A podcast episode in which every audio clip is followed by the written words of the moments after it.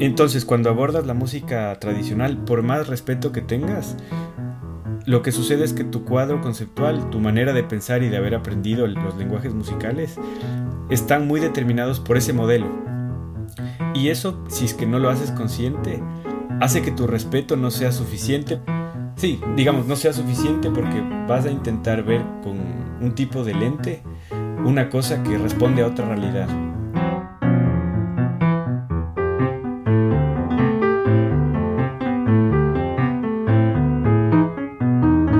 Es Daniel Mancero, pianista y compositor ecuatoriano, y esa es su postura sobre el acercamiento de músicos contemporáneos a los sonidos tradicionales. Era un día de junio del 2019 y nos conectamos de forma virtual. Conversamos sobre su carrera y la evolución de su música, más las tensiones que surgen al reinterpretar géneros de otras realidades. Pero también conversamos sobre su trayectoria hasta llegar hasta ese momento de su vida en el que tuve la oportunidad de hacerle esta entrevista. Él en algún lugar en París, yo en mi oficina en Quito. Soy Miguel Or y esto es Post Latino, un podcast sobre música contemporánea e identidades en transformación. En esta edición, el invitado es Daniel Mancero, quizás uno de los pianistas más importantes de la música ecuatoriana de las últimas dos décadas. Personalmente lo admiro por su forma de tocar el piano, pero también por las formas en las que convierte al jazz en un vehículo para acercarse a los sonidos de los ambientes y los momentos en los que se encuentra. Primero, escuchamos algunas historias de vida sobre el encuentro de Daniel con la música y su piano. Estas anécdotas revelan el punto de partida para su largo recorrido como compositor.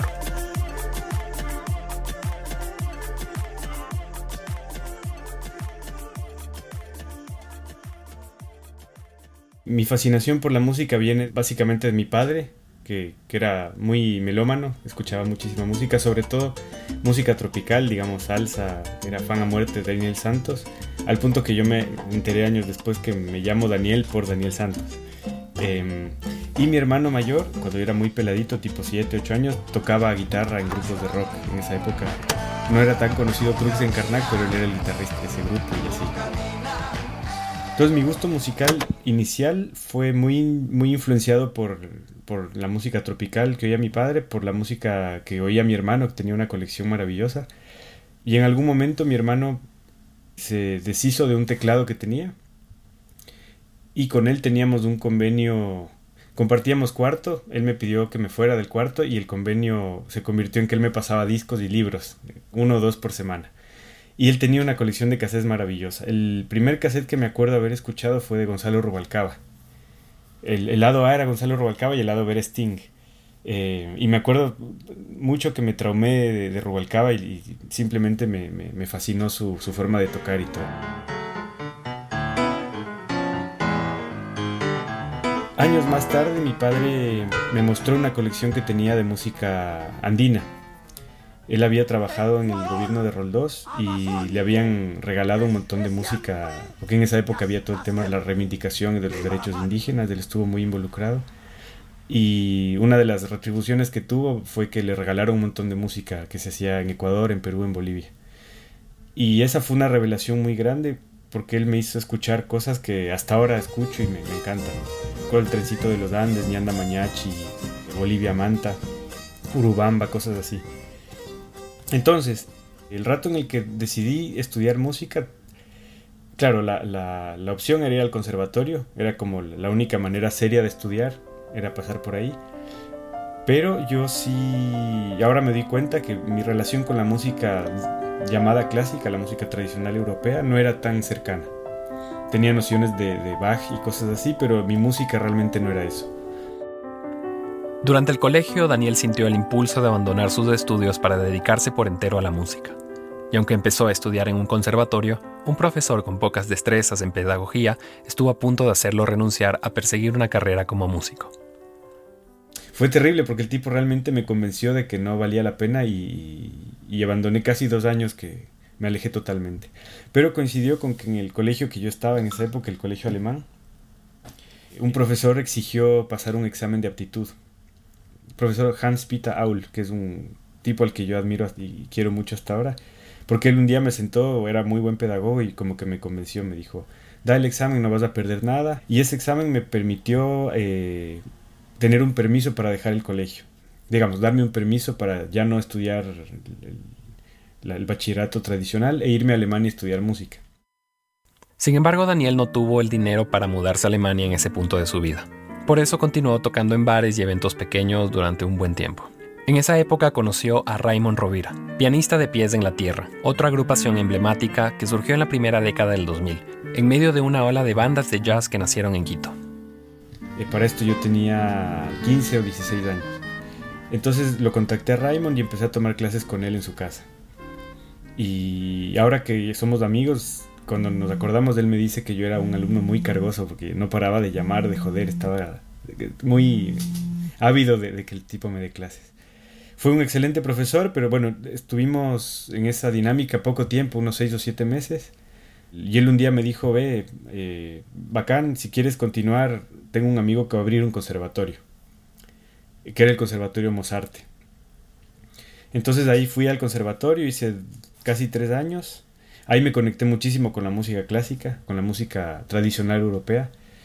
Pero siempre supe que no era lo mío ser concertista, ni mucho menos, porque no, no crecí en ese ambiente y para mí la música hasta ahora es, un juego en el sentido literal, o sea, tiene que haber diversión, tiene que haber algo en juego.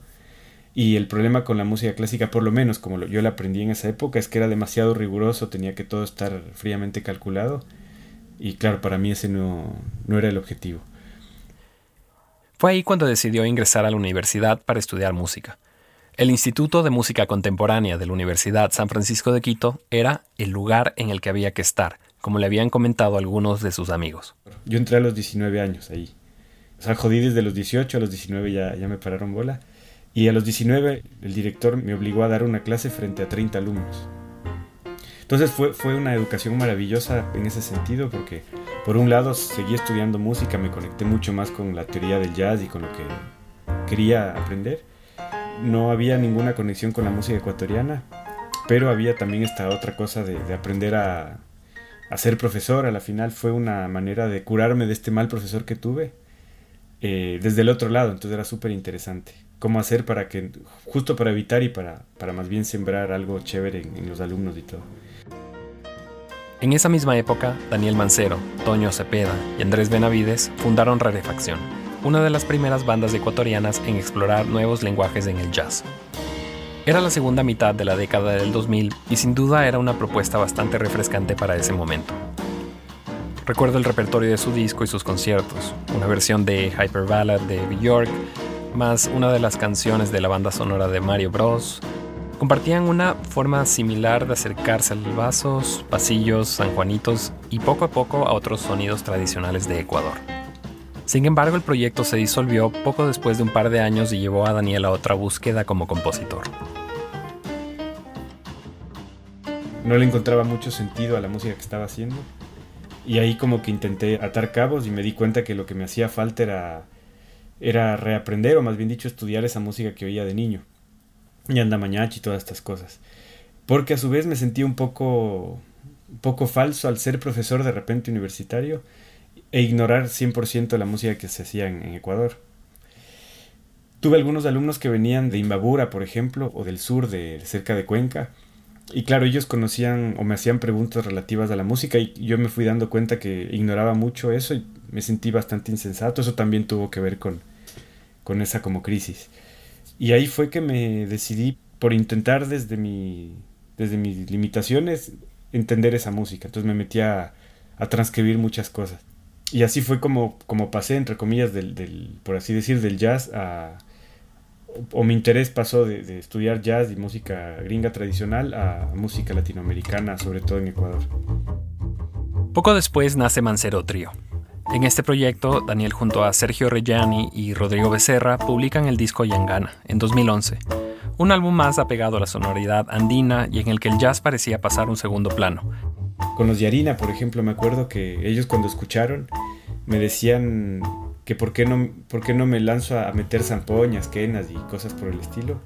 Y esa también era una de las como de las ideas de esto de lo poscolonial en el sentido de poder respetar un repertorio, de poder crear cosas en respeto a ese repertorio, pero sin necesidad de caer en lo entre comillas, folclórico. Yo quería más o menos llevar esa lucha, entre comillas, también al campo musical. O sea, se puede hacer música andina sin necesidad de que el sonido sea el tradicional que todo el mundo espera de vientos, tambores y charangos.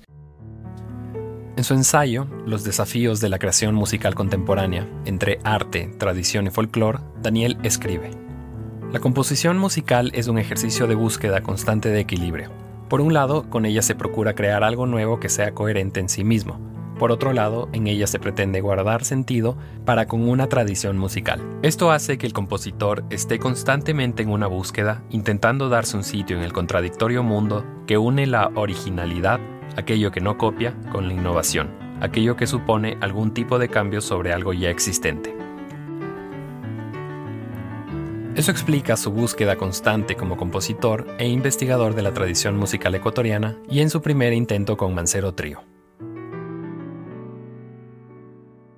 rato que el formato se disolvió, esta idea se volvió más difícil de mantener porque piano solo o sea, el piano es tal vez el instrumento más colonial que existe. es el instrumento de la clase alta, de, no sé, pues el gobernador tiene un piano en su sala y nadie más tiene piano. En el imaginario sonoro se volvió un poco más complejo hacer música andina para piano. Igual lo he intentado, lo intento todavía. Ya no es tan fuerte esta idea poscolonial y, andinista en la composición. Al igual que en otros episodios de su carrera musical, Mancero Trío vivió varios momentos de transición. Por ejemplo, fue Mancero Trío a 2, piano y percusión, hasta retornar al punto de partida de esta historia, Daniel y su piano. Desde hace algunos años hay un cúmulo de grabaciones caseras que reflejan la evolución de su trabajo, muchas de ellas dispersas en SoundCloud, pero en todas hay un hilo conductor al sonido y la forma de tocar tan distintiva de Daniel. Este momento coincide con su mudanza a París para realizar sus estudios de posgrado, en donde lleva cerca de 10 años.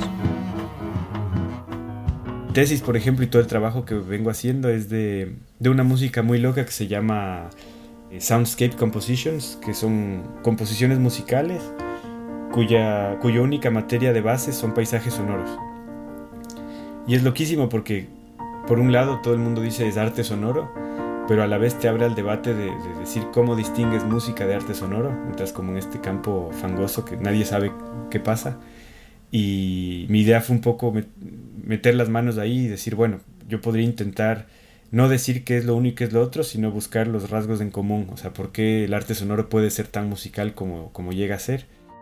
Daniel se sumergió en su rol de investigador, dedicado a estudiar el sonido en su sentido más puro Así empezó a trasladar paisajes sonoros a partituras, lo cual marcó un giro en su carrera. De alguna forma la sonoridad de su piano sigue siendo la misma, pero las composiciones son un tanto más experimentales, aunque sobre todo vivenciales, una especie de banda sonora de su cotidianidad en París.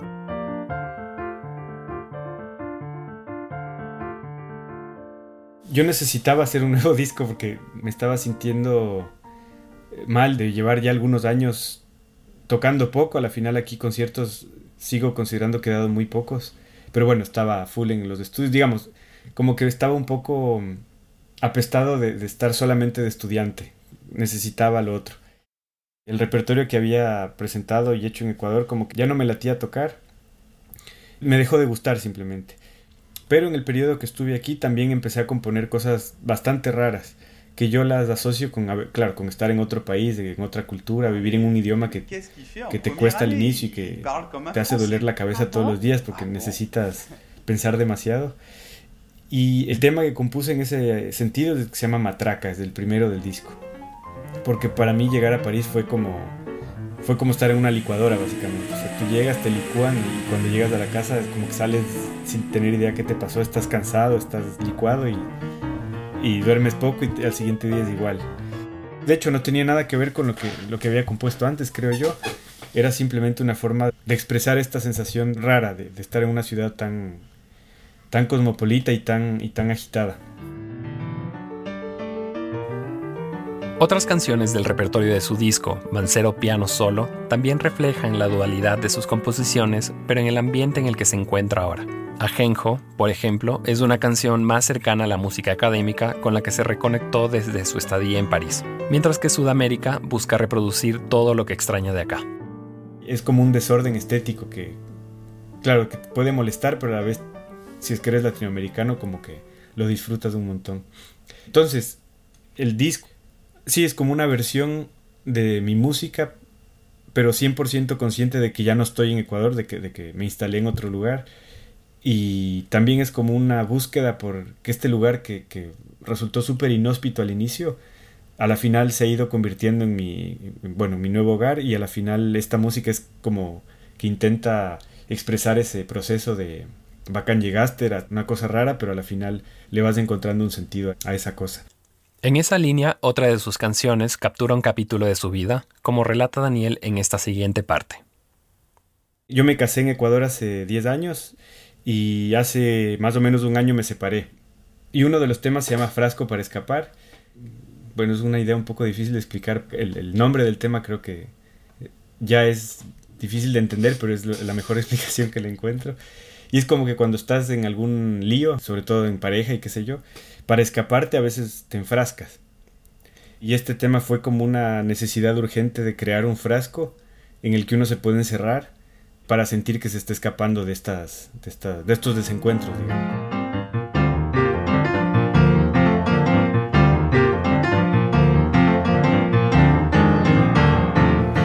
Y ese tema fue interesante porque nació en una pelea muy tuca con mi ex pareja. bueno, estábamos cohabitando y tal, y de repente tuvimos una pelea muy fuerte. Y la única forma que encontré como para aliviarme fue... Porque usualmente cuando me pasaba eso es como que me siento al piano y no pasa nada. Pero esa vez fue especial porque me senté e intenté canalizar esa sensación hacia el piano y, de una salió el inicio. Una nota que empieza dulce, a la final hay como dos cosas que se empiezan a contraponer y, hay un momento de improvisación donde realmente la una mano se pelea con la otra, por así decir. Y a la final ese desencuentro se convierte en una manera de escapar y de hacer que, esos dos elementos como que vuelvan a estar en, no en armonía, pero vuelvan a poder cohabitar, digamos. Escuchemos ahora los encuentros y desencuentros en Frasco para Escapar de Daniel Mancero.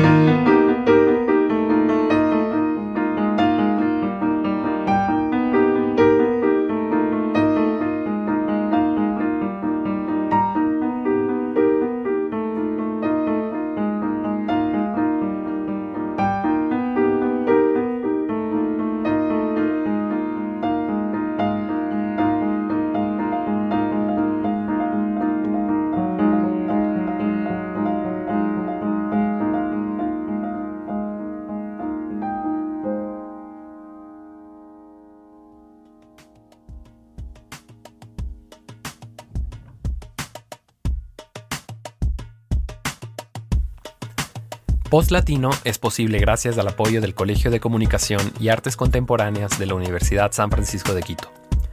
Este podcast fue producido por mí. Camila Espinosa realizó la edición, la mezcla y el diseño de sonido, y Whitney Rodríguez colaboró en la transcripción de la entrevista. La canción principal se titula Tamilla y es de Auma. El tema de los créditos es La cumbia quitapenas, Tribilin Sound Remix y es de la Cibio Bohemia. Ambas canciones aparecen por cortesía de Edmund Records. En el podcast también se incluyen extractos de las canciones Giant Steps de Gonzalo Rubalcaba, En el Juego de la Vida de Daniel Santos, Zig Zag de Trencito de los Andes, Qué lindo es Miquito, interpretada por Rarefacción, y Diablo de Tandapi de Mancero Trio. Y por supuesto, quiero hacer un agradecimiento especial a Daniel Mancero por conectarse a la distancia y compartir sus historias para este episodio. Mi nombre es Miguel Or, gracias por escuchar y hasta una próxima edición.